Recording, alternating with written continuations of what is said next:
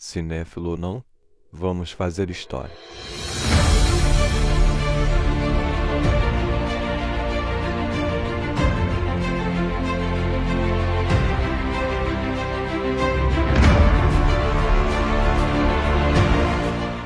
Bem-vindo, você está no Bueiro Nerd, eu sou Marcelo Pereira e liberdade, igualdade e fraternidade. Eu sou Larissa Rezende e vocês sabiam que os troianos apostaram no cavalo errado?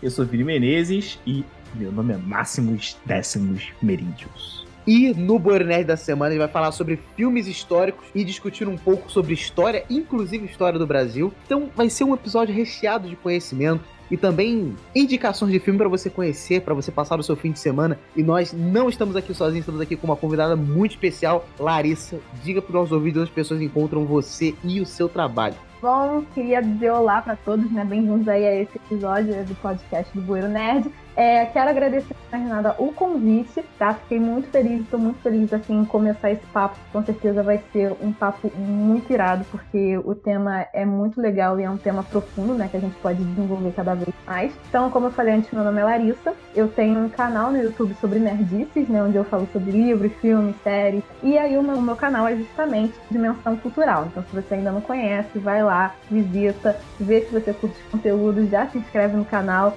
tá? Eu também tenho um Instagram e um TikTok, o meu arroba é larissa.ra.soares e eu também escrevo críticas de filmes e séries para o site do Cabine Secreto. E tudo que ela mencionou, o site, canal no YouTube, o Instagram, pessoal, vai estar aqui na descrição. Aproveitando que você vai estar aí, dá cinco estrelas pra gente, pra gente ficar de boa com o algoritmo. Aperta o maldito do sininho pra ele te lembrar que o Burinet sai todas as sextas-feiras. Às vezes tem atraso, ah, às vezes tem atraso mas sai toda sexta, tá bom? E responda as enquetes aqui embaixo, participe do episódio junto com a gente. E agora, sem mais delongas, vem com a gente e o papo tá muito bom.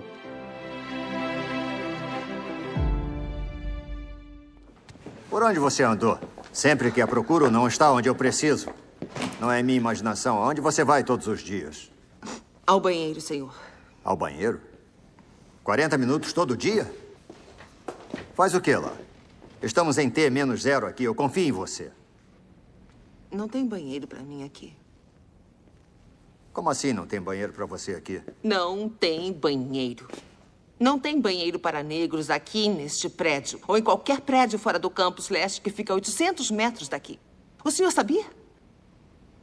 Ah, eu tenho que caminhar bastante para me aliviar. Eu não posso usar as bicicletas. Imagine a cena, Sr. Harrison. Meu uniforme Saia abaixo dos joelhos, salto alto e um colar simples de pérolas. Eu não tenho pérolas. Deus sabe que não paga aos negros o suficiente para ter pérolas. E eu trabalho feito uma condenada dia e noite, sobrevivendo com café da cafeteira que nenhum de vocês toca. Então, me desculpe se eu tenho que ir ao banheiro algumas vezes ao dia.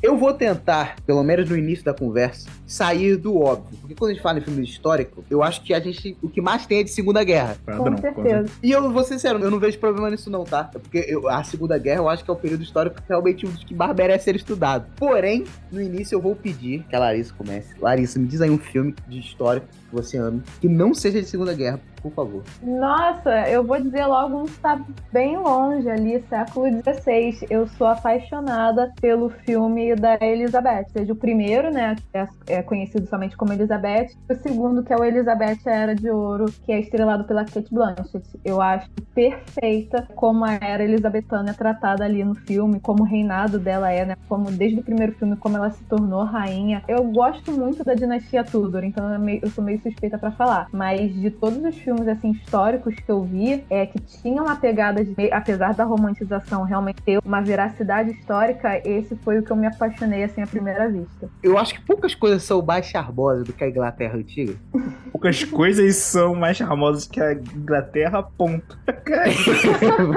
eu acho que a Inglaterra e a França são tipo assim, é, se passa aqui o cenário vai ser incrível. Né, Nem parece que são inimigos mortais. Né? Nem parece que são inimigos É, mortais. pois é, lembrado. meio suspeito. Cara, eu ainda sou mais da Inglaterra, mas eu acho que também depende muito da época. Na verdade, assim, eu gosto muito dos filmes em geral que representam a Inglaterra, né? Eu citei esse, mais um outro filme que eu curti muito foi O Discurso do Rei, que vai tratar da família real ali no século XX, né? Então é bem mais recente. Mas existem momentos em que a Inglaterra consegue ser mais charmosa, mas ao mesmo tempo eu gosto daquele tipo de filme, né? Ou série, enfim, aquele tipo de produção que vai tentar retratar a realidade da época. Por exemplo, a era vitoriana é uma era extremamente valorizada da história da Inglaterra, né? Uma época encantada, é aquela época em que surgiram aqueles romances vitorianos, tipo Orgulho e Preconceito tal. Então existe um encanto quando uma produção audiovisual vai colocar na tela essa época. Mas ao mesmo tempo em que existe tanto, a Inglaterra vitoriana foi uma era extremamente podre, né? De diversas formas. A Inglaterra estava passando pela Revolução Industrial, então a, a parte mais pobre das cidades era extremamente suja, a criminalidade reinava porque não tinha emprego para todo mundo, existiam muitos moradores de rua. Ao mesmo tempo, a Inglaterra enriquecia com seu império à custa dos outros povos, porque ela estava colonizando a África. Então, ao mesmo tempo que eu acho legal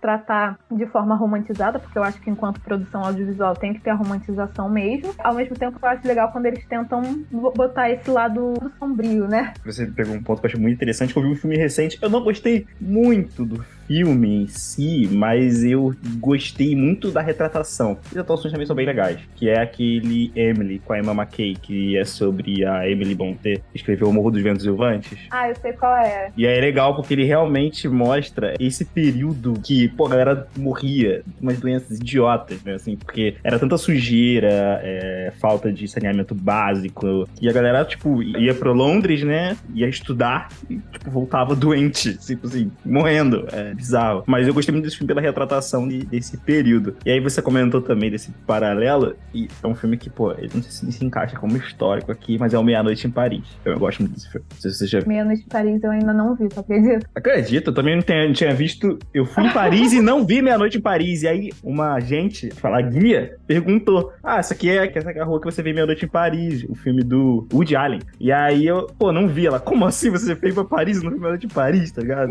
Esse é um merda. Ah, caraca, se ela for vir do Rio, a gente vai obrigar ela a ver. ver Tropa de Cidade Elite Deus. e a Cidade, de Deus. Tem que ver, tem que ver, ué. Não, ela vai até repensar a viagem. Ué, vou pra Paris porque eu vi, sei lá, tipo, o Diabo Veste Prada, pronto, é isso. Eles vão pra Paris no filme. É, esse é um ótimo filme. Pena que não é de época, mas ele é um ótimo Exatamente, é filme. sensacional. Ou Então, porque eu, eu vou pra Paris porque eu assisti o Corcunda de Notre Dame, eu joguei Assassin's Creed Unity, então as referências Sim, não faltam. sim, O sim. Código da Vinci, O, o Ratatouille já, já seria o suficiente. o Ratatouille. Ratatouille é maravilhoso.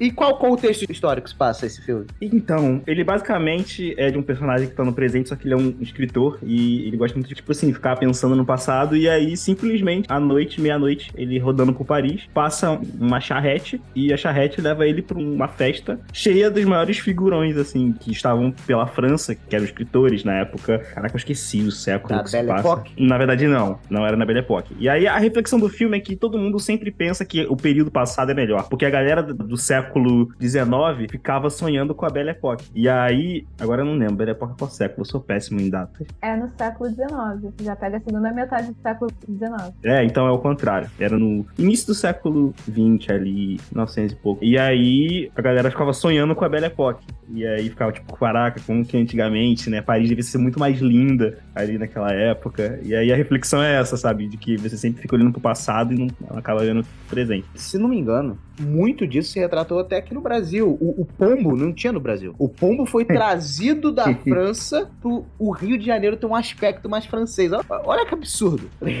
Pô, mas vou te falar que eu amo o centro da cidade, cara. Não, eu acho legal também. Tirando a sujeira, eu acho lá muito charmoso, porque eu amo aquela arquitetura. Pô, tá maluco. E o perigo. É o perigo também, né? Pior, eu sempre gostei de andar pelo centro, pela Zona Sul. E, tipo assim, eu- às vezes eu gosto de passar pra ver como é que passa no jornal, tá ligado? E eu acho que tinha o potencial pra ser uma cidade muito mais bonita do que é, tá ligado? É porque, né, alguns problemas sociais tornam ela um pouquinho mais feia. Ridículo. Você vai aqui pertinho, Buenos Aires. Pô, muito menos dinheiro que o Brasil, mas você vai nos pontos turísticos, são lindos, são lindos. Ali, Buenos Aires mesmo, pô, tu anda, tudo muito bonito, tudo muito bem cuidado, tudo limpo. Pô, você vem aqui, mano, teatro municipal sujíssimo. Pô, é triste, tá ligado? Como é tratado, como a galera não preza, sabe? Mas é justamente a falta de consciência histórica, né, gente? Do povo, dos governantes, de todo mundo. A gente é historicamente, né? Isso é uma herança histórica nossa, nós não fomos educados para ter essa consciência de preservação, tentar enriquecer o país ou coisa do tipo. É cada um olhando para o seu umbigo, né? E aí, automaticamente, quando a gente tem um problema social muito grande, como a gente vê atualmente, isso vai ficando cada vez mais gritante. A farinha é pouca, meu pirão primeiro, né? Infelizmente. Exatamente. Esse filme, provavelmente, ele não é tão bom quanto eu me lembro, tá? Sim. Ele não é.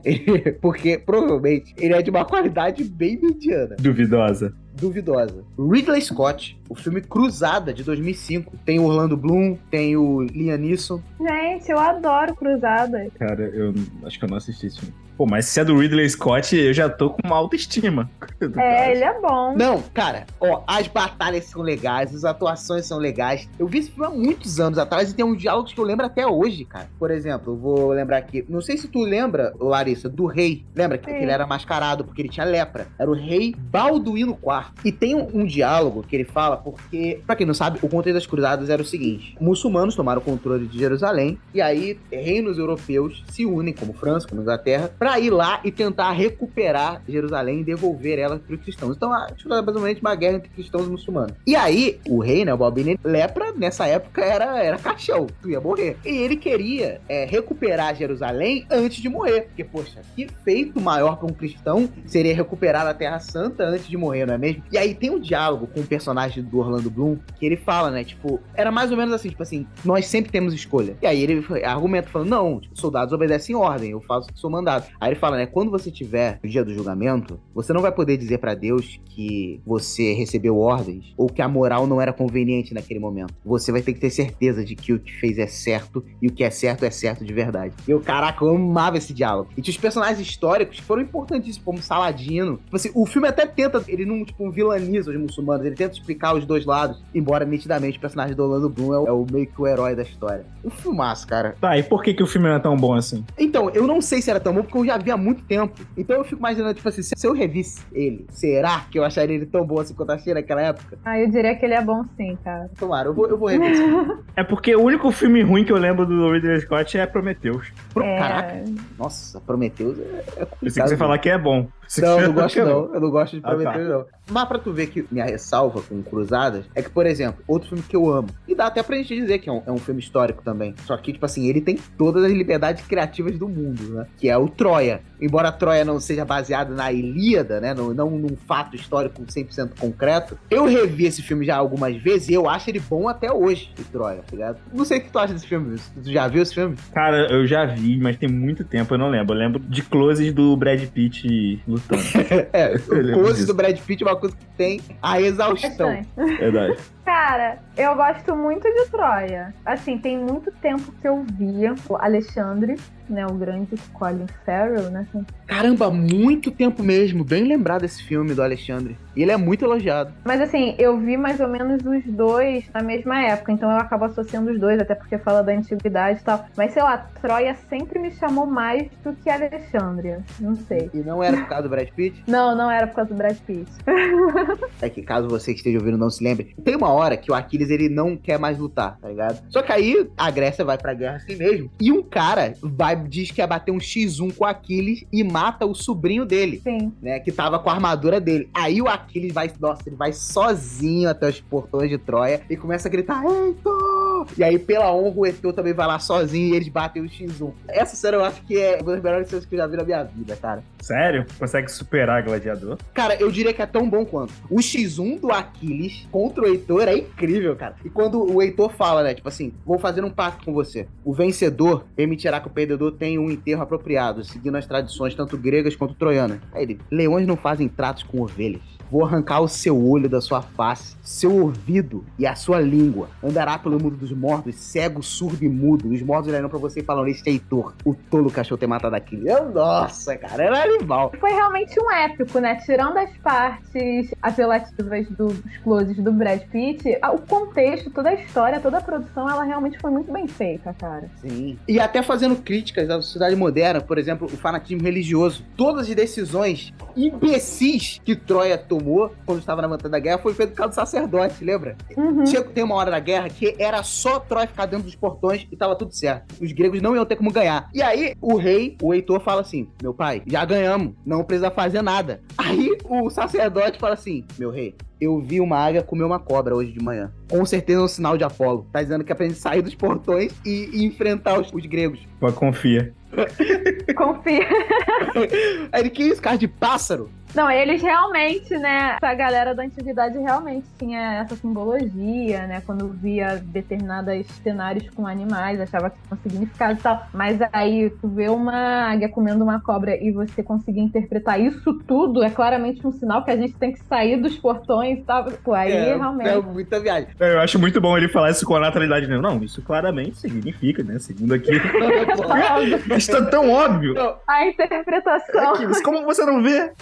Até a parte do cavalo. Quando tem o cavalo gigante lá com os guerreiros gregos dentro, aí o irmão do Heitor, Troia tava acabado, o Heitor já tinha morrido. Eles veem o cavalo gigante de madeira e o rei pergunta: o que a gente faz com isso? Aí o irmão do Heitor fala: é óbvio, vamos queimar, pô. Vamos acabar com isso aqui. A gente não sabe o que, que é. O sacerdote vira e fala: que queimar o quê? Meu príncipe, isso aqui com certeza é um presente dos deuses, vamos trazer pra dentro. Aí eles, eles levam pra dentro o cavalo. É uma sequência de decisões erradas, né? Todas as vezes que o sacerdote abriu a boca, deu merda. E o Aquiles chega no tempo de Apolo, no começo do filme, ele arranca a cabeça da estátua de Apolo. O Heitor até fala: Meu pai, não escuta o sacerdote. Aquiles arrancou a cabeça do Apolo e Apolo não fez nada. Mas, enfim, a gente sabe o que aconteceu. O Heitor era o único sensato ali.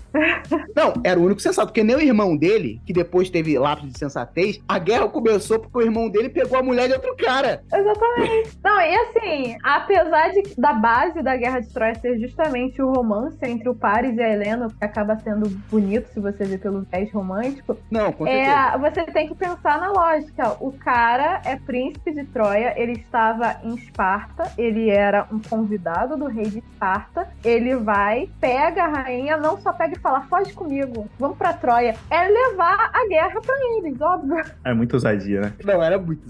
E porque não era a esposa de qualquer um, né? Tipo assim, era um dos maiores guerreiros da Grécia. É o maior poder militar da Grécia, né? Vai se apaixonar logo pela rainha de Esparta. Cara, meu, pior que me deu vontade de ver esse filme agora, só de lembrar de alguns momentos.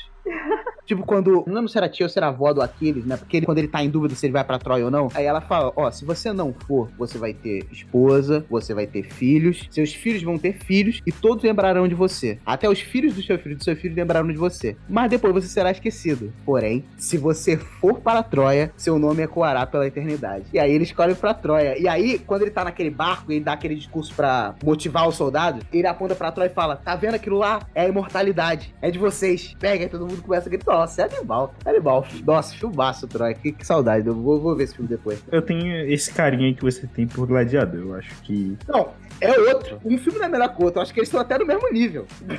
É, não, o Gladiador, ele é um, um classicão, né, gente, do É um Império Romano. mesmo. Isso aí. Como ousa me virar as costas? Escravo! Tire o capacete e me diga o seu nome. Meu nome é Máximos Décimos Meridius, comandante dos exércitos do norte, general da Legião Félix, servo leal do verdadeiro imperador Marcos Aurelius, pai de um filho assassinado, marido de uma esposa assassinada, e terei minha vingança, nesta vida ou na próxima.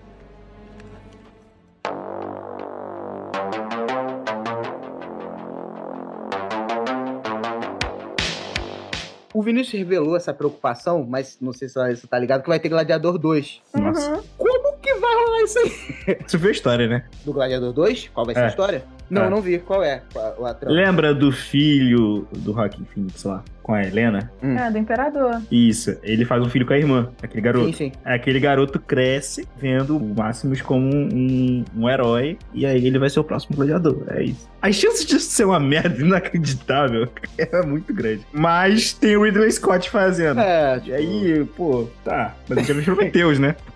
Então, merda pode vir, tá ligado? Não é um cara 100%, não é um Quentin Tarantino que tu fala, pô, o cara é 10 de 10, tá ligado? Dos oito filmes que ele se propôs a fazer. É, a cada X anos, o Ridley Scott comete um erro. Pronto, é isso. É, o, o lance é o seguinte: eu vejo esse filme muito mais como mais um braço de um movimento de mercado que quer ficar trazendo coisa antiga, sendo que nitidamente poderia ser uma outra história de gladiadores romanos, tá ligado? O que não falta é período histórico ali do Império Romano pra se adaptar. Muita coisa aconteceu ali, tá ligado? Não, e aí, com tipo assim, certeza. E aí trazer de volta Gladiador 2 só pra ser, tipo assim, pra ajudar a vender que é uma franquia, sabe? Tá? Mas isso é muito culpa nossa também. A gente consome. É, porque a gente não arrisca aí. Dificilmente a gente vai no cinema ver coisa 100% nova, tá ligado? A não ser que tenha um nome muito grande no projeto. sei, cara, eu já fiz uns bagulho, já, fui- já fui no cinema ver uns bagulho aleatório. Mas, por exemplo, se Matrix saísse em 2023, a gente não iria ver. Claro que eu iria. Não, beleza, a gente iria, mas, tipo assim, o público já não ia ver. Ia ser um filme que provavelmente floparia. Cara, a- na verdade, a maioria dos filmes adorados pelos nerds não foram bem vistos quando eles saíram. A grande maioria deles. É, tem o, o exemplo disso, é o Blade Runner. Pô, Blade Runner flopadíssimo. Pô, Ridley Scott. Hoje é um clássico cyberpunk, né? Referência, cara. Mas eu acho que esse lance de Hollywood trazer filmes antigos de volta, trazer sequências, né, e tal, é também relacionado a uma falta de criatividade dos estúdios.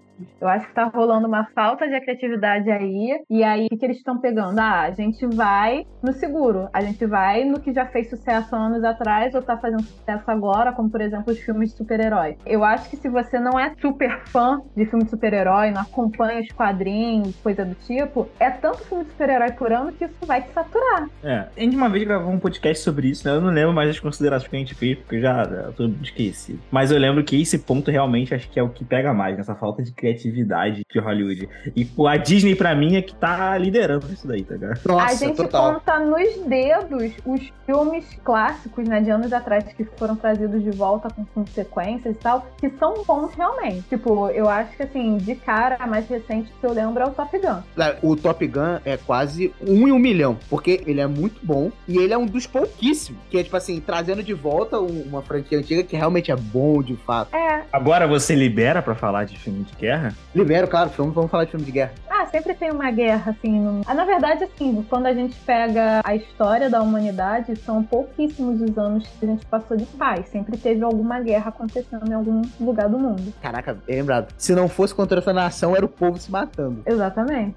Que inclusive, aproveitando que você tá falando de filmes históricos, um filme que eu tô muito empolgado pra ver que vai ser esse ano é Napoleão, Caraca, Sim. Napoleão, né? do Joaquim Phoenix, cara. Pô, não, olha quem vai ser o protagonista, cara. Não. Caramba, tem tudo pra ser um Não, e se não me engano, Napoleão também é do Ridley Scott, cara. Mentira. Para. É, eu acho Ridley que é assim. Scott, cara. Ah, Acabei de confirmar. é, é, é. Que isso? É. Cara, o cara tá em toda. Ridley Scott é o cara do filme de época, você tá maluco. Cara, ah, esse filme tem tudo pra ser bom, cara. Vai sair pela Apple TV? Isso. Sério, não vai ser Vai. cinema? Não, vai ser no cinema, mas é uma parceria com a Apple TV que aí o filme vai sair direto nela. Enfim, esses dias eu fiquei bobo. Eu descobri que vai sair. Cara, eu sou muito fã de Assassin's Creed. Vai sair uma HQ de Assassin's Creed que se passa durante a ditadura militar brasileira, cara. Mentira. Seríssimo, em HQ. Eu fiquei tipo assim, poxa, Potencial. potencial total. Mas tipo assim, poxa, não custava nada sair um joguinho, né? Tá ligado? Pô, não fala não. Custava alguns milhões, cara, na verdade. Caraca, não, não sabia. É, é, realmente.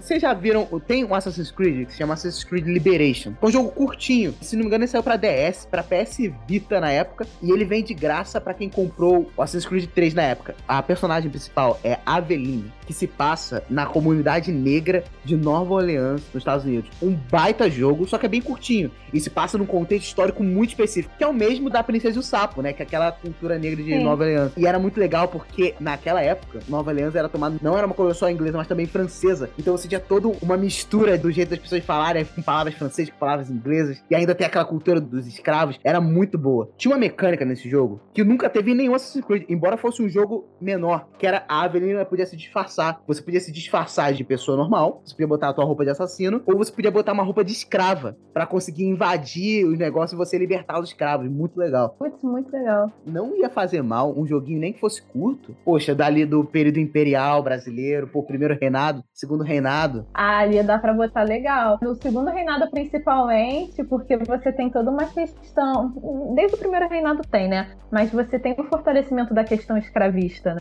Nossa, total. Poderia botar, assim como tem o Assassin's Creed, que também é um jogo menor, que você joga com um negro que liberta escravos do Caribe. Se chama Freedom Cry, né? Um, um grito de liberdade, assim. Caraca, nunca ouvi falar desse, né? Esse eu não conheço.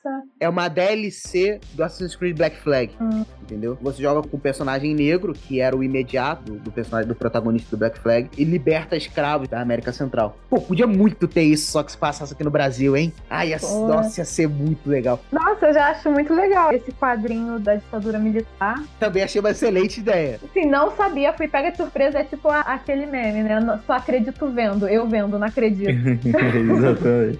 Eu acho que, pô, já podia ter vários períodos históricos brasileiros que dariam excelentes Eu Assassin's fico né? conjecturando Ah, como é que vai ser isso. Eu tô curioso pra saber como é que vai ser isso. Eu acho que é óbvio que eles vão botar que os templários estavam por detrás da ditadura militar. Eu acho que já tá escrito, assim, ó, o feijão com arroz tá escrito aí. Caraca, será que eles vão botar os templários matando, né? Como eles fossem responsáveis pela morte do Tancredo? Caramba, já pensou, hein? Poxa, seria muito legal. Aí poderia ter lá a Glória Maria Templária ajudando a passar a narrativa. Putz, ia ser, ia ser espetáculo. eles precisam botar a Glória Maria. Ia ser demais, caramba. Ai, ai. Não, ia ser interessante você ver, tipo, a Zuzu Angel, tá ligado? Pô, legal. Tem personagens reais. Tem que ter Caetano e Gil. Caramba, o Caetano e o Gil. E tem que ter realmente essa galera que morreu no período, porque assim, nenhum presidente militar morreu. Então não podem falar que os assassinos vão influenciar tão diretamente na liderança da política brasileira, né? Então tem que ser, as consequências têm que vir nos outros personagens históricos. No caso, eles vão ter que botar que foi, por exemplo, o presidente, por exemplo, o Costa e Silva, que é o Médici. Eles não eram os templários, mas tinha algum general templário que influenciava ele, entendeu? E aí ele vai ser o nosso alvo. Pô, nossa, bom demais isso aí. Tem muito potencial. Ou é- eles dois até poderiam ser os templários, porque eles são justamente da linha dura, né? Diferente dos outros presidentes que eram da ala branda. Não, eu concordo, mas, por exemplo, como eles ficaram vivos, então os assassinos Ah, não conseguiram cumprir É. suas missões, tá ligado? Mas aí tem que ser igual que eu falei contigo. Eles têm que fazer isso aí direito. Tem que contratar alguém, um brasileiro, pra escrever Concordo, essa história. concordo, Precisa contratar concordo. um roteirista brasileiro. Se pudesse, até um desenhista brasileiro também. Só pra não fazer mal. Tem muito desenhista bom aí que tá hoje na Concordo. Marvel, na DC, que faz um trabalho incrível. Cara, os, os melhores atualmente geralmente estão sendo os brasileiros. Pô, tá maluco, Mike Deodato. Eu não vou nem sonhar com um Assassin's Creed sendo desenhado pelo Mike Deodato, porque eu Já não sou pensou? maluco de, de ter um sonho que não vai ser realizado. tá? Mas, cara, tem muito período da história do Brasil que daria um baita Assassin's Creed, tá? Canudos, a República da Espada, Era Vargas. Ia ser bom demais. Ah, o Império seria legal, cara. Não, o Império, pra mim, era o beabá. Tipo Assim, era o mais simples de fazer o Assassin's Creed, seria o segundo reinado. Não, tranquilão. Poxa, pensou você encontrando o Pedro II e ele fazendo todas as, as inovações, ele falando sobre as inovações que ele quer trazer pro Brasil e tal. Pedro II, ou. Ai, meu Deus, qual é o nome dele? Do, do grande empresário? O Barão de Mauá. O Barão de Barão Mauá. de Mauá. Tem o, o Duque de Caxias. Cara, e realmente é uma época muito fácil, cara, de fazer, porque assim, já meio que já foi feito, né? Não no caso do Assassin's Creed, mas o Jô Soares colocou o Sherlock Holmes no Brasil Império. Então, assim, Foi. tá de boa. Nada é impossível. Exatamente. Pô, vou te falar, sabe o que seria muito legal? Se fosse o primeiro Assassin's Creed, isso nunca aconteceu na saga até agora, tá? Que os Templários ganham, aí já pensou se a vitória dos Templários resulta na proclamação da República? Nossa! Seria baita final, hein? Até porque, justamente, né, depois da República das Espadas, a gente tem a República Oligárquica, né? São os Exato, coronéis a gente tem a mandando. República do Café com Leite. Pois é, é só desgraça. Seria maravilhoso, maravilhoso. Maravilhoso. Ubisoft, contrate a gente que a gente dá um beabá pra vocês, pra vocês aprenderem a trabalhar. É, eu só acho que o mundo inteiro não ligaria pra esse jogo. Só a gente ia ficar.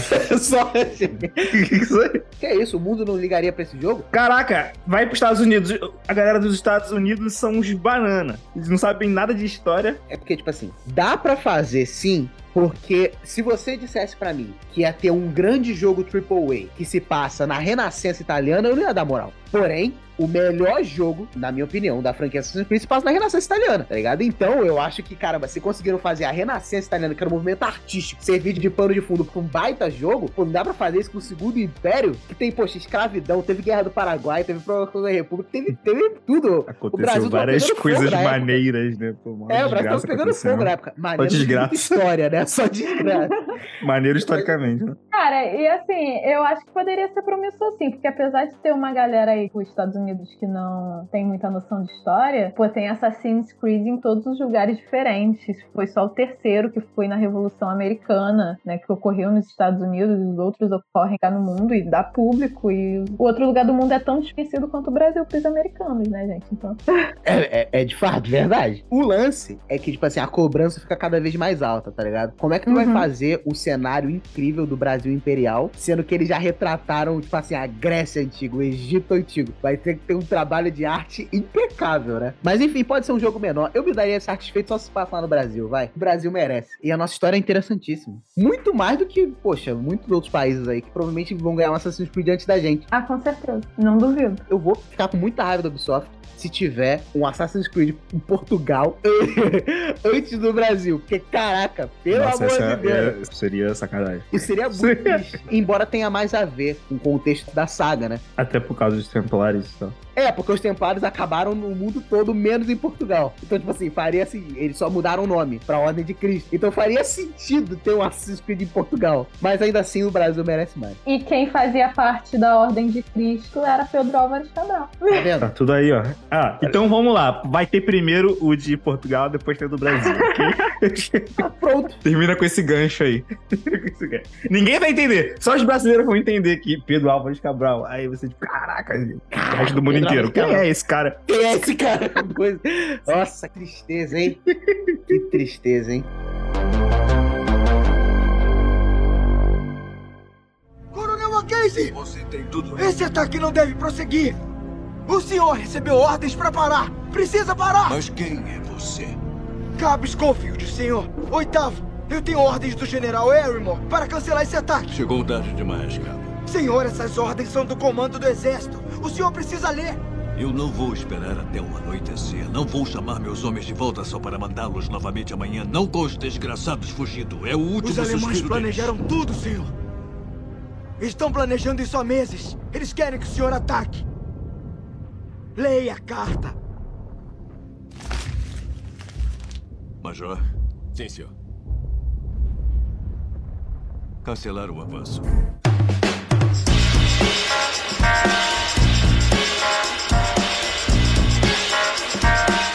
Voltando aqui, você falou pra gente falar do filme de guerra. Diga, Vinícius. Cara, eu gosto muito de 1917, cara. Caraca, eu sabia que tu ia falar desse filme. Eu também, eu falei, gente, ele vai, vai ser citado 1917 aqui. É, porque, pô, primeiro que a gente não vê muito Primeira Guerra, a gente vê muito mais Segunda Guerra, né? Então, a gente não vê aquela guerra crua das trincheiras, tá ligado? A gente não vê muito isso nos cinemas. Né? Pô, tu vai pegar os clássicos de guerra, é o quê? O Soldado Ryan, né? Que é muito bom, música de Muito bom. também. Desembarque na Normandia, tá maluco. E assim, o 17, caraca, é, 1917 é bizarro. O Sam Mendes arrebenta com aqueles cortes fakes ali, né? Que tu não percebe que teve corte, né? Tudo mascarado. Parece que é tudo em plano sequência. A história é, é intrigante, você sente em certos momentos realmente a tensão dos soldados, porque quando a gente estuda história na escola, eu sentia muito isso depois. A gente vê, tipo, ah, são dois lados brigando, mas certos filmes que você vê a humanidade dos personagens que estão lidando com aquelas situações. Isso aí é muito real. Então, tipo assim, pô, cara, eu não quero matar aquele cara, tá ligado? Dane-se, eu sei, pode ser um alemão e um americano, mas, tipo, eles não queriam brigar. Quero matar uma outra pessoa. Mas toda um- uma situação, todo um, um contexto faz que as pessoas tomem atitudes tão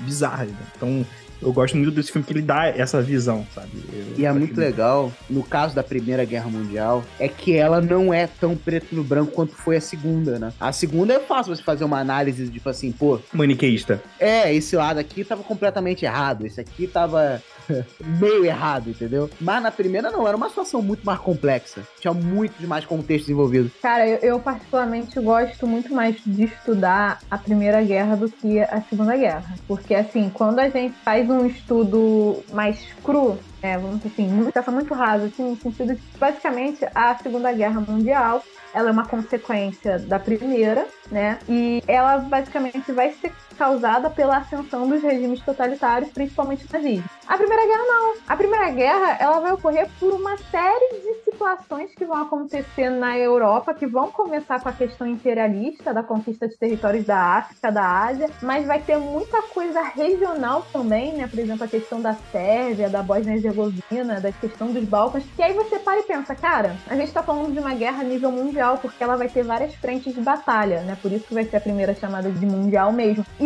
o estopim, né, apesar de ter vários motivos envolvidos ali, o estopim é o assassinato do príncipe austro-húngaro Francisco Ferdinando por conta de um grupo sérvio. Dentro das potências europeias daquela época, quem era Quem sérvio é? ali no passeio, De sabe? fato. É um bagulho meio Rambo, É né? muito doido. É Foi meio que só um. Foi meio que a gota d'água, né? Uma teoria que tem a respeito desse é porque teoria, tipo assim, isso ia acontecer, mas é teoria porque não foi o que aconteceu. Mas é que, tipo, mano, ia rolar de qualquer jeito. Aqueles países estavam doidos pra se matarem. Aí, os países estavam em corrida armamentista. É, eles só precisavam de uma desculpa. E diferente, eu concordo com você que a Primeira Guerra era mais interessante ser estudada que a Segunda. Por dois motivos, na minha opinião. A primeira é porque a Primeira Guerra, ela é um resultado do... Não tem mais o que descobrir no mundo. O mundo já foi todo mapeado. Então agora vamos debater aqui o que é de quem. Uhum. E, nossa, desde Napoleão. Quando Napoleão domina tudo e depois ele é derrotado, pra descobrir quem vai ficar com o quê, é uma loucura. E essa loucura, meio que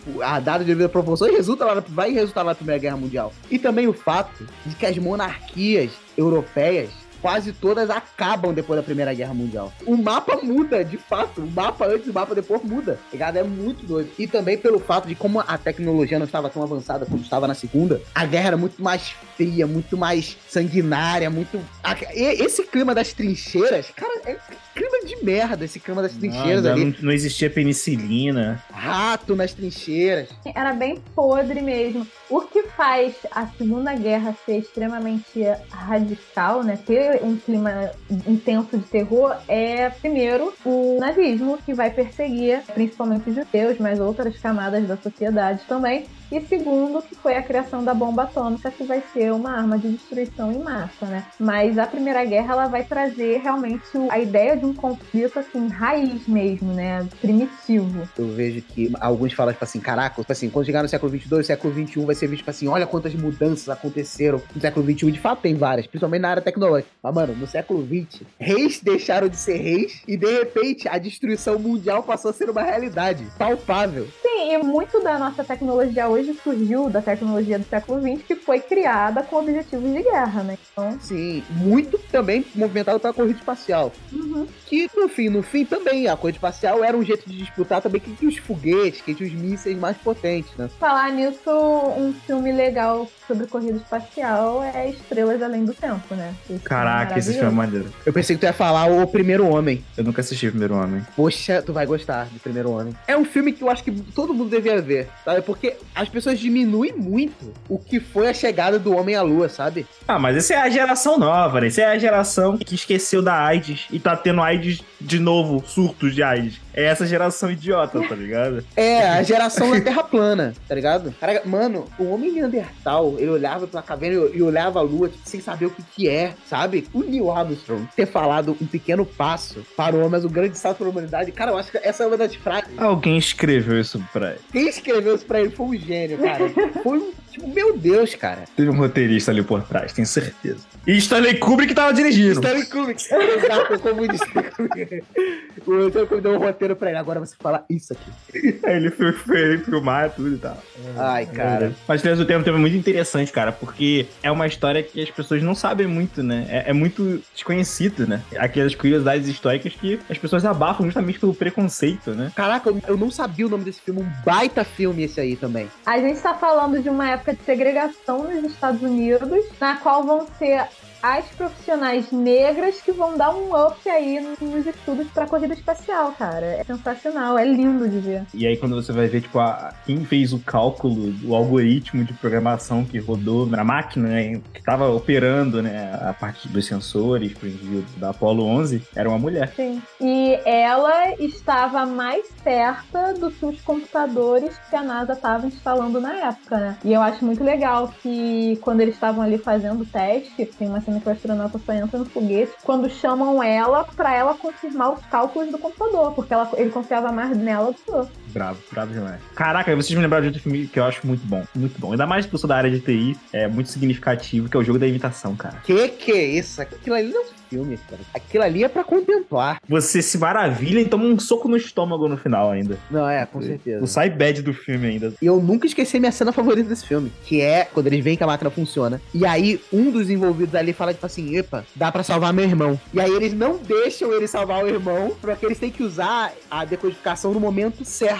porque vai ser uma chance única. Nossa, isso também é uma parada que ah, não é uma história que a gente aprende, tipo, caraca, um bagulho muito sinistro. Ah, mas não dá pra aprender isso, cara. Como assim? Por Não exemplo, dá, como é que na cara. escola ninguém nunca me falou das máquinas Enigma e tal? Como é que, pô, eu queria saber disso. Porque, não, isso daí eu, eu te explico, porque o currículo de história pra escola. É complicado, tá cada, né? É, porque tá cada ano mais extenso. Porque os livros didáticos são atualizados com, conforme os anos passam, né? Então, por exemplo, hoje em dia os livros de história já têm os últimos governos brasileiros e já tá falando até da pandemia de Covid. Então, é sempre acaba tendo que reajustar. Como a gente fala do início da humanidade até os dias de hoje, a gente vai reajustando, porque senão a gente não tem tempo. Caraca, eu tô achando muito engraçado alguém que vai estudar o governo Bolsonaro, tá ligado?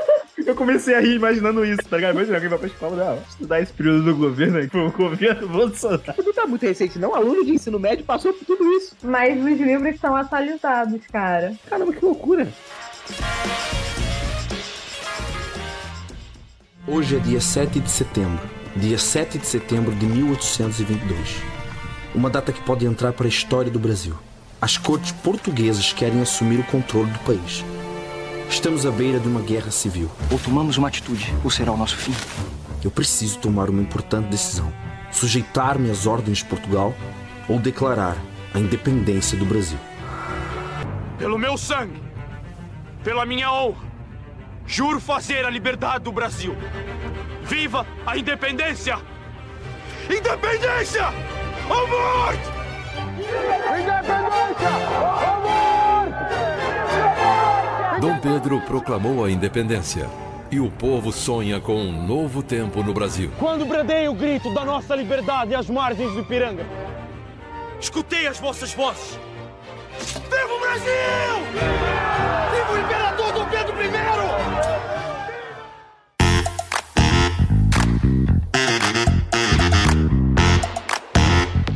Isso um dia vai virar um episódio aqui do, do Brunet. Larissa também está muito convidada para esse programa. Mas existe uma discussão muito longa que nós temos aqui, que é o seguinte: eu vou tentar ser o mais justo possível no seu argumento. Se você achar que eu tô sendo desonesto contigo, você me corrige, beleza? Uhum, tá. O Vinícius acredita que se o Brasil tivesse sido colonizado por uma outra nação, provavelmente a Inglaterra, no melhor dos mundos a Inglaterra, nós estaríamos hoje numa situação muito melhor do que a que estamos. Eu discordo dessa visão. Eu acredito que até pela natureza da colonização, né, que é só explorar a população nativa e angariar recursos, não ia fazer diferença. Eu não acho que a culpa do Brasil ser um país, vamos dizer, complicado, a culpa é muito mais dos brasileiros do que dos portugueses, entendeu? Você, Larissa, o que você pensa a respeito desta questão? Cara, se eu te contar que essa semana eu, eu tive que responder esse questionamento, você acredita? É uma dúvida muito boa. É uma dúvida pertinente, sim. E é muito complicado de definir isso, porque, primeiro assim, eu vou vou começar do, do final do raciocínio, porque eu não acredito que a gente seja da forma que somos por conta de termos brasileiros. Eu acho que isso sim é uma herança da colonização portuguesa. Não da portuguesa no geral, mas é uma herança do processo colonial, porque a ideia da colonização que foi feita foi uma colônia de exploração. Então vamos explorar, vamos extrair todas as riquezas possíveis, seja vegetal, mineral, animal, enfim. e não vamos educar a população, porque a população não precisa ter acesso ao conhecimento, não precisa ter essa noção política, ser uma pessoa ativa, ter essa consciência histórica, não. A população precisa trabalhar. Essa era a base da época se a galera sabe trabalhar, sabe mexer em terra, sabe criar animais, é para isso que o povo está servindo. Então, a nossa falta de consciência histórica vem do nosso processo colonial, sim, tá? Agora, em relação a que o país seria diferente colonizado por outra nação, isso é muito relativo porque a gente acaba usando a Inglaterra como exemplo, porque a Inglaterra, nesse período das grandes navegações, quando começa a vir a conquistar terras no continente americano, primeiro que ela vai conquistar as piores terras que ficam no norte, tem um clima mais frio, não tem uma terra tão fértil quanto a América Latina. E aí ela vai usar essa terra para resolver um problema social da Inglaterra. A Inglaterra tá super povoada e a maior parte da galera da Inglaterra é pobre, ladrão, vive de prostituição, então vamos resolver esse problema para deixar o país bonitinho. Aí eles pegam e tacam a galera para a América. Por isso que a colonização inglesa virou uma colônia de povoamento. E como não foi uma colônia tão exploratória, eles conseguiram se desenvolver melhor. Agora, se lá atrás, ainda na época do Tratado de Tordesilhas, não tivesse essa divisão de Portugal e Espanha e a Inglaterra chegasse no Brasil primeiro, eu não acredito que a nossa colonização mudaria muito, porque a Inglaterra veria no Brasil uma oportunidade de lucro, assim como Portugal viu. Uma terra extremamente fértil, com clima bom para a produção dos produtos mais valiosos da época, como o açúcar, posteriormente o café,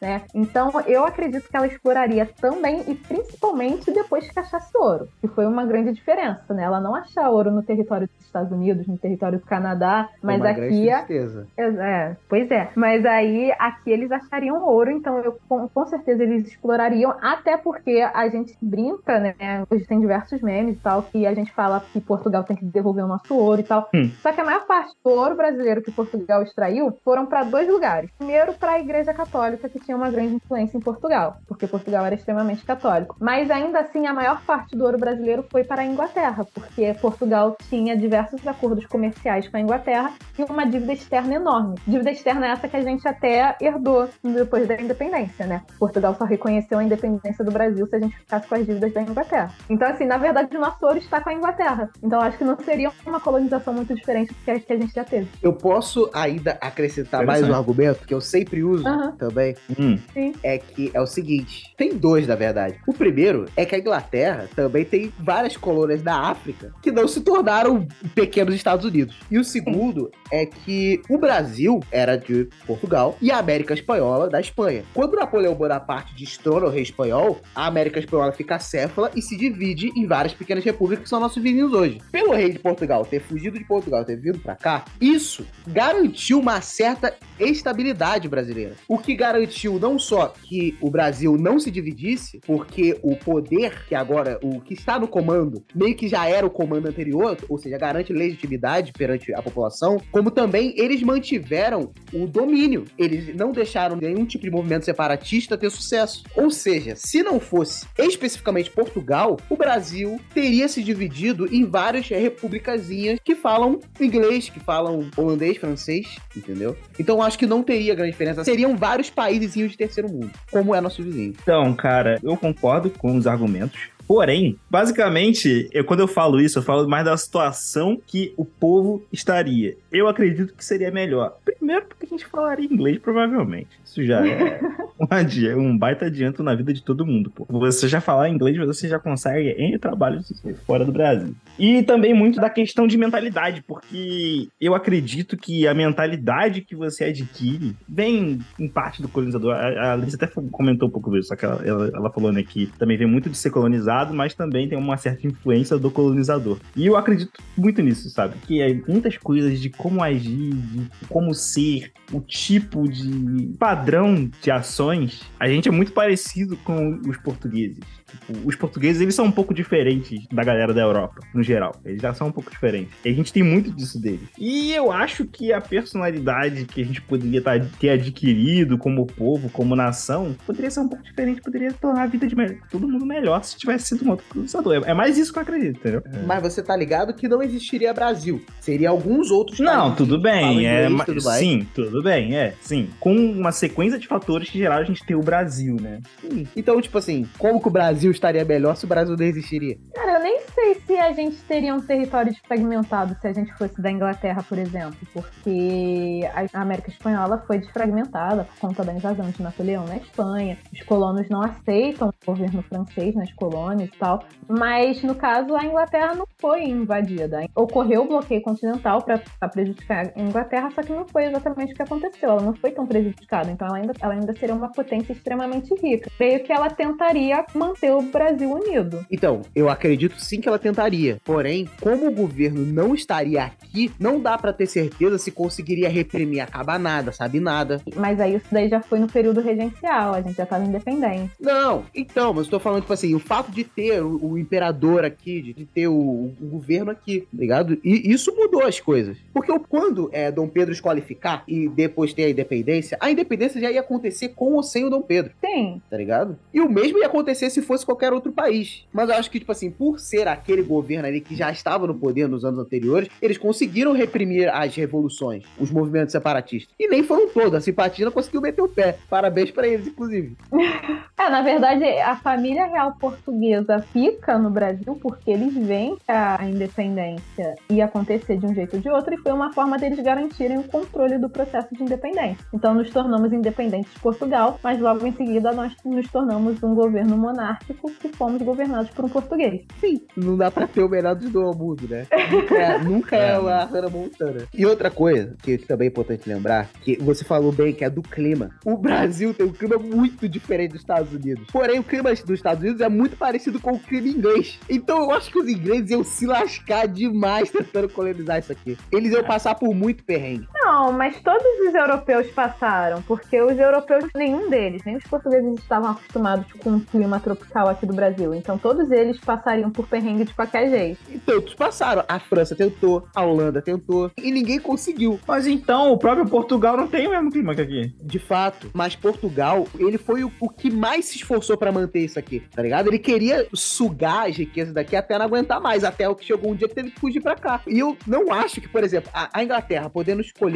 entre dar atenção aos Estados Unidos e querer aqui, tá ligado? E eu, acho que, eu acho que era Cara, quase inevitável que ia se separar em vários países. Nós tínhamos ouro, uma terra extremamente fértil para a produção de açúcar e café. A Inglaterra, se pudesse escolher, se ela tivesse conseguido chegar no Brasil antes dos portugueses, tentar invadir no momento em que os portugueses ainda não estivessem mais estabelecidos aqui, eu acho que eles tentariam manter de fato essas terras pela exploração que eles poderiam ter. Queria muito ver um filme com esse efeito borboleta. É. A Inglaterra, enquanto uma ilha, ela não consegue ter, né, ainda mais uma ilha de um clima mais frio, ela não consegue ter uma produção agrícola tão significativa. Ela depende da importação dos produtos de outros países. Então, ela tem uma terra extremamente fértil na qual ela possa produzir esses produtos valiosos e não depender de tarifas alfandegárias porque as terras pertencem a ela, nossa, eu acho que eles iam preferir aqui sim. Eles poderiam continuar sendo de exploração, né? Mas. Sim. Seria de exploração. em nenhum momento ia acontecer da família real inglesa vir para cá, certo? Só que a independência ia acontecer de qualquer jeito. E, de novo, as independências provavelmente seriam todas separatistas. Que, inclusive, no período imperial, todos os movimentos de independência, sem ser o da família real, todos eram separatistas. Não, no período regencial, nem todos. Alguns só defendiam uma autonomia maior das províncias. Outros eram separatistas até a página 5, por exemplo, queriam hum. ser separatistas até Dom Pedro II ter idade para governar, porque não aceitavam o governo regencial. Ah. Depende muito, a maioria era, mas nem todas. Mas aí que tá, se nós fôssemos colonizados pela Inglaterra, será que esses movimentos separatistas iriam se fortalecer? Afinal de contas, a gente está falando de uma época que, primeiro, na época que acontece a nossa independência, é justamente o século XIX, a gente já está ali vendo a Inglaterra como um grande império Império Britânico e ela tem força para controlar todos os seus territórios. Além disso, se nós fôssemos colonizados por ingleses por séculos, será que a gente ia ter esse desejo de independência, levando em consideração como os ingleses administrariam essas terras? Porque assim, a Inglaterra passou o século XX tendo diversas colônias, até hoje ela tem colônias e assim, foram poucas as colônias que de fato tiveram uma luta direta com a Inglaterra para ter uma autonomia total. Algumas não são mais consideradas consideradas colônias, tem um outro nome, mas ainda tem, existe uma autoridade da Inglaterra sobre elas. Porém, as duas mais significativas resultaram em revoluções bem sangrentas, como a americana e a indiana. Principalmente os indianos. Esses se lascaram demais. Inclusive, parabéns para os indianos. Mas aí também foi consequência da colonização. Os Estados Unidos, enquanto colônia de povoamento, eles tiveram uma autonomia econômica e automaticamente uma autonomia intelectual muito maior colônias de exploração. Então eles conseguiram se organizar num movimento de resistência, num movimento de independência. Será que aqui, nós, enquanto colônias de exploração, nós teríamos essa mentalidade, essa noção? Mas a colonização inglesa no Brasil também só seria uma colônia de exploração da mesma forma. Mas será que enquanto só colônia de exploração, tendo uma vida pobre como a maior parte da galera tinha, teria como se organizar diante do controle de um império como o Império Britânico, entendeu? A Inglaterra tinha muito mais força. Eu acho que teria, porque o Império Português não era pouca coisa. Era uma das marinhas mais poderosas do mundo do seu tempo. Mas eles eram mais poderosos na época das grandes navegações. Ah, isso com certeza. No século XIX, eles já estavam perdendo poder porque eles pegaram o nosso ouro e investiram nas dívidas com a Inglaterra e investiram na religião. Diferente dos ingleses, por exemplo, que pegavam as riquezas das suas colônias e investiam nas suas indústrias na sua economia. Vai investimento. Foi um investimento muito mais sábio, né? Então você tá mais tentada a opinião de que estaremos melhores.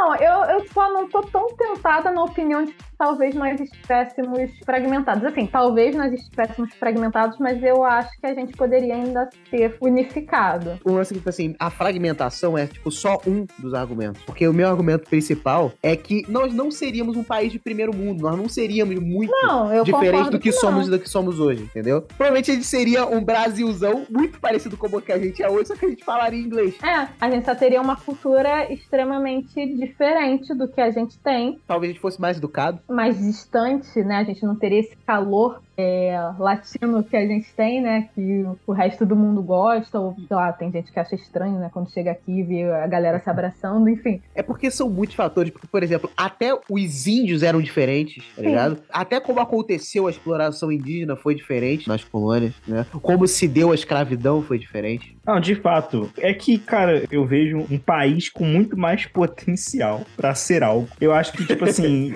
é, eu, eu não consigo conjecturar ser a mesma coisa. Ser a mesma coisa falando em inglês. Não, eu Pô, concordo não... que seria diferente. Mas eu não acho que seríamos, por exemplo, de primeiro mundo. Tá, ser primeiro mundo é complicado porque existem poucos países de primeiro mundo. Só que, mesmo assim, eu acredito muito no potencial do Brasil em questão de, de riqueza. O lance é que todo esse potencial que você vê, eu acho que a gente já tem. Cara, é, é que, a grande questão é que a gente tem potencial. O Brasil tem o potencial para ser a maior nação do mundo. O problema é a educação do povo. E isso é uma herança histórica. Nós fomos, desde os tempos coloniais, educados para, na verdade, não termos conhecimento, não temos postura política. Eu concordo com isso.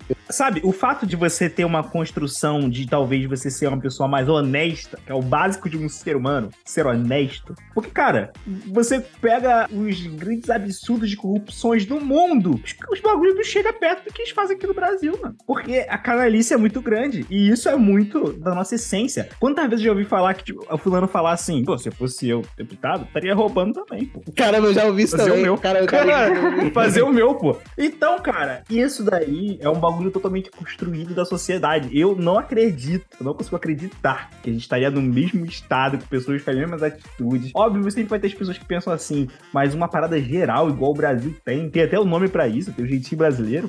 O, o, lance é que, tipo assim, quando você tem uma massa ignorante, as mudanças têm que ser feitas obrigatoriamente por uma minoria intelectual organizada. Normalmente por uma elite. E eu acho que nem isso a gente tem. eu acho que a nossa elite é muito burra. Sim, e a elite de hoje, ela quer pensar só no dela. Enquanto ela continua ganhando, tá ótimo. Sim, o que é muito tosco. Porque, por exemplo, enquanto as elites do mundo estão discutindo, tipo assim, grandes questões, as nossas elites parece que querem ficar discutindo, por exemplo, tipo assim, coisa de bobinha aqui. Estamos completamente alheios das grandes discussões do mundo, sabe? Por exemplo, o 5G, por exemplo, da China. A China diz que até 2030 e pouco já vai ter o 6G, tá ligado? E aí, tipo assim, se a China for a única produtora disso, a gente vai ficar dependentes dela? Será que a gente não vai ser mais vantajoso procurar de outro lugar? Porque dados, informação vai ser o petróleo do nosso século. E as elites brasileiras Tamo nem aí, nem sabendo que negócio é esse. Estavam querendo boicotar a internet até semanas atrás aí. E, tipo assim, pô, e, e, tipo, dá um desânimo, sabe? Tipo assim, poxa, o regime militar, por exemplo, foi uma grande desgraça. Mas, poxa, no, durante o regime militar, o Brasil cresceu o que a China cresce hoje, tá ligado? O que, que mostra o quê? Tipo assim, poxa, capacidade tem. E não pode ser alguém, não pode ser um movimento de uma pessoa, tem que ser, né, um, um conjunto, tá ligado? E todo mundo, se você sair na rua perguntando, tipo assim, você acha isso um problema? Todo mundo vai concordar. Só que todo mundo, é, concorda, fazer o quê? É assim, né? Attenzione pickpocket! Attenzione borseggiatrici! Pickpocket!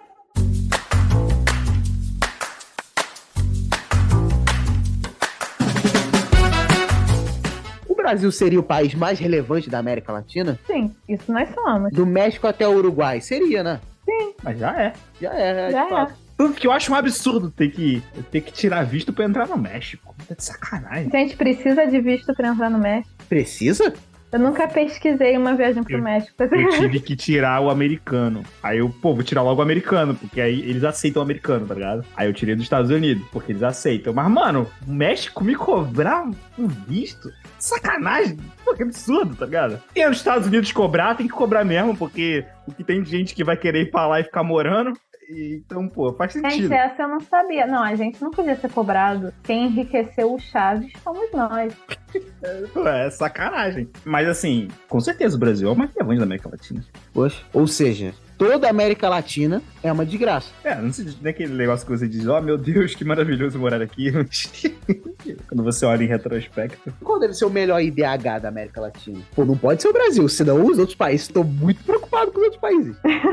O Brasil é muito grande, né? Ah, o país que lidera o ranking na América do Sul é economia pontual, é o Chile. Em 42 lugar. Em seguida, a Argentina, Uruguai, Peru, Brasil, Colômbia. Caraca, estamos perdendo pra Argentina? Pô, te falar que a Argentina é bem topzinha, cara. Tirando que a gente é rico lá, é bem legal. Eu achei um país bem melhor do que o Brasil, tá? Que isso, cara, não fale Na isso real. num podcast gravado, cara. Os argentinos podem ouvir. Vocês não têm essa moral toda, não. Alguma gente né? É igual falar bem de paulistano, né? De paulista. Não pode falar bem de paulista, pô. Tá maluco? Tá maluco, Cara, mas né? a Argentina ainda tá nessa colocação porque o negócio lá tá tenso atualmente. Ah, pra você ter noção. Pra você ter noção. Pra ter noção como é que o Brasil tá. Estamos cara, pra Argentina, cara. É, é, sacanagem, mas eu vou ter noção, é verdade. Mas aí tem aquele negócio, o Brasil é muito grande, cara. Então você tem muita população que abaixa a média. Isso tem que contar. É, de fato. Muita gente, tem muita gente pobre e essa galera pobre abaixa a média, pô. Então é normal, a, a Argentina é pequena. Mas, pô, pô, é bizarro, a Argentina é, é triste. Mas só que existem situações mais tristes. Lá você encontra, tipo, motoristas de Uber que são imigrantes que fugiram da Venezuela e não veem a família, tá ligado? Muito triste, assim. Triste. Situações assim. E essa galera já tá preocupada de um. Não essa situação, mas, tipo, uma situação piorar mais ainda. Porque, cara, o dinheiro tá, lá tá muito inflacionado. Pra você ter noção, eu comprei o cartão de transporte público, é tipo o Rio Card. E aí, quando eu cheguei lá, eu olhei o Uber deles, porque o Uber lá é proibido. Então você tem que usar o Cabify. Aí, basicamente, pra você qualquer lugar de Buenos Aires, você gasta 10 reais. Mano, eu não vou andar de metrô, pô. Eu vou andar de Uber, tá ligado? E aí era, tipo, o tempo inteiro o Uber aí pra gente, tipo, 10 reais pra ir pra qualquer lugar, um lugar longe pra caraca. 10 reais. E aí, eu, pô, me sentia rico, porque eu chegava e dava troco pro cara, assim, eu, não, fica com troco. Aí o cara ficava todo feliz. pra mim era, tipo, 2 reais. E, tipo, o cara era muito dinheiro. É, mas é bem triste, sabe? Como é que tá a situação, e mesmo assim, só não vai pra frente. Mas é, gente, é uma situação muito triste. É porque também, né? É porque eles ganharam a última Copa do Mundo. Isso uma felicidade por alguma razão. Ele zoou a gente com isso. Cara, mas assim, a gente tá numa situação difícil, mas é bizarro quando a gente para pra ver que a gente ainda tá numa situação muito melhor do que muitos países, principalmente esse país. Não, isso eu concordo plenamente. Quantos países são melhores que o Brasil? Pô, a, a maioria não é. Cara, mas dá pra fazer uma comparação com o mundo inteiro. Por exemplo, os Estados Unidos, que é um país riquíssimo, extremamente influente, todo mundo quer ir pra lá e tal, gostaria de morar lá, né? Uma galera e tal. É um país que também tem problemas sociais muito grandes. Não é exatamente aquilo que a gente viu no cinema. Ainda mais para imigrantes. É a questão da educação, da saúde saúde consegue ser pior do que a gente. Lá não tem sistema de saúde público como a gente tem aqui. Por mais que o, o SUS aqui funcione de um jeito assim. Precário, muito... mas funciona. É, porque assim, se não tivesse de fato a corrupção, seria muito melhor, porque a proposta do SUS é muito boa. Mas ainda funciona melhor do que lá. É, sobre os Estados Unidos, tem alguns estados que tem, mas a, em sua grande maioria não tem. É. E é uma coisa individual. De, é, em poucos estados que eles têm o sistema público. O que eu não sabia é que na Europa, tipo, Inglaterra e França tem, tá ligado? Eu não sabia que eles têm um sistema público de saúde. Não, alguns países têm, mas eles têm toda um- uma limitação, né? Acho que não é qualquer procedimento que eles fazem e tal. É, também depende se você pode ou não. É, Uhum. Tem uma questão de, tipo assim, pô, você é elegível a usar e tal. Mas eu achei bem interessante que alguns países têm. Mas assim, olhando nesse ponto de vista, cara, quase todos os países eles têm problemas realmente muito sociais. Ainda mais países grandes, é uma parada muito constante. Igual a galera que é de fora do Rio de Janeiro, de outros estados, pode estar ouvindo a gente, quando vem aqui no Rio, geralmente fica falando, meu Deus, é muito mendigo, é muito perigoso, questão de Rio e São Paulo, né? Só que, cara, é assim em toda grande metrópole no mundo. Não tem jeito. Você pode estar em qualquer metrópole. É perigoso. À noite, tu vai ser assaltado se tu der mole. Tu vai ter atenção e pickpocket em algum lugar, tá ligado? Vai- tu vai ter que ficar ligado na, na tua carteira. Eu acho que os lugares que a gente pode falar que é melhor, que, pô, não tem esse problema, só que tem micro países lá ficam, pô, lá onde os nórdicos moravam, tá ligado? Que tem aqueles IDHs altíssimos. Sério, eu não sinto vontade em morar em nenhum país da África, nenhum dos nossos vizinhos aqui e também nenhum país da Ásia. Eu sinto vontade de visitar, mas de morar. Não, Ásia não, porque é meio suicídio, né? Porque você pode cair num, num buraco de um terremoto a qualquer momento. Uma falha sísmica. Não, abrir diante dos seus pés. Ligado? Na Ásia nenhum. E olha que na Ásia tem países grandes, como de primeiro mundo, como Japão, como China. Mas eu não sinto vontade de morar nesses lugares. Ah, você de morar de morar onde, Júnior? Um país que eu acho que seria legal. Você gosta de morar no seu país, Santa Cruz, né? Sim, mas, pô, pô, cara, qualquer lugar da Europa tava bom. Qualquer lugar da Europa. Hum. Da Europa Ocidental. Eu não moraria em qualquer lugar da Europa Ocidental, não. Por exemplo, um, um país que não me enche os olhos para morar, a menos que seja, porque eu não tanto conheço as cidades do interior, que eu creio que sejam bem mais pacíficas e tranquilas e bonitas, eu não tenho vontade de morar na França, especificamente em Paris. Gostaria de conhecer, mas não é uma cidade que me enche tanto os olhos. Pelas pessoas que eu conheço que já foram, falam que Paris também, assim, vai ter a sua beleza, né, tradicional, cultural, vão ter locais da cidade seguro, mas vão ter locais que não vão estar muito diferentes do Rio de Janeiro em relação à criminalidade, moradores de rua, exatamente. Igualzinho. Então, assim,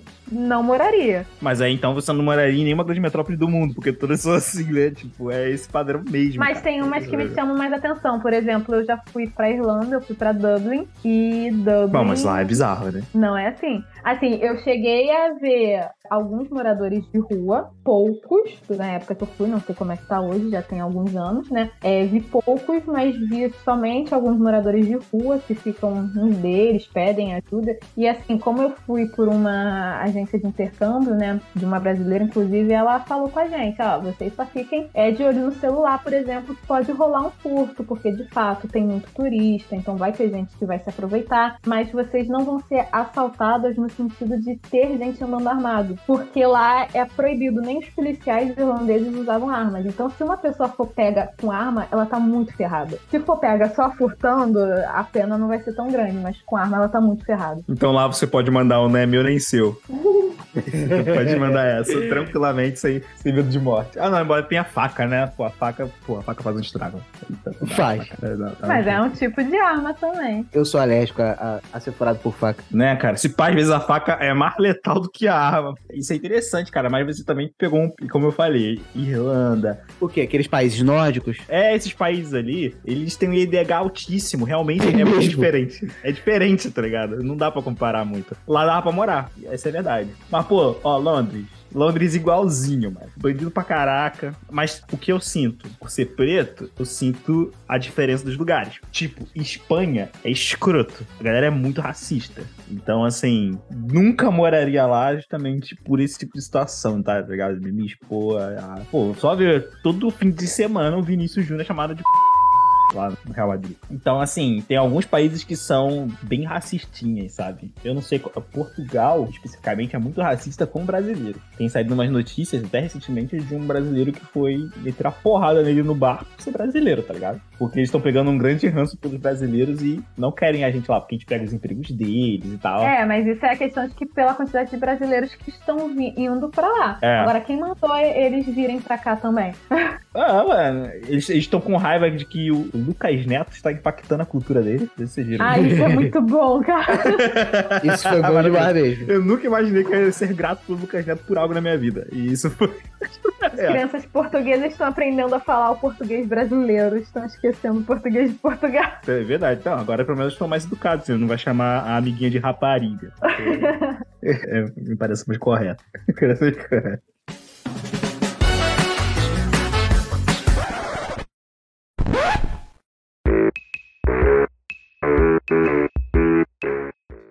aqui pro Júnior saber onde cortar. 3, 2, 1.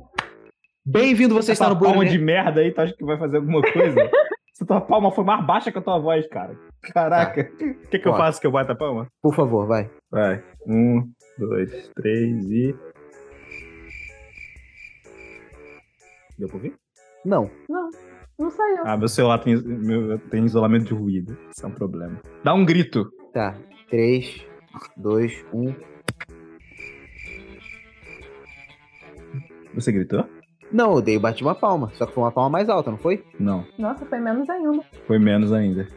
3, 2, 1. Cara, é só falar, vai ser o final da gravação. Ele vai saber que é o final da gravação. É verdade, é verdade. Nossa, muito encanado agora. Muito burro, muito burro, muito burro.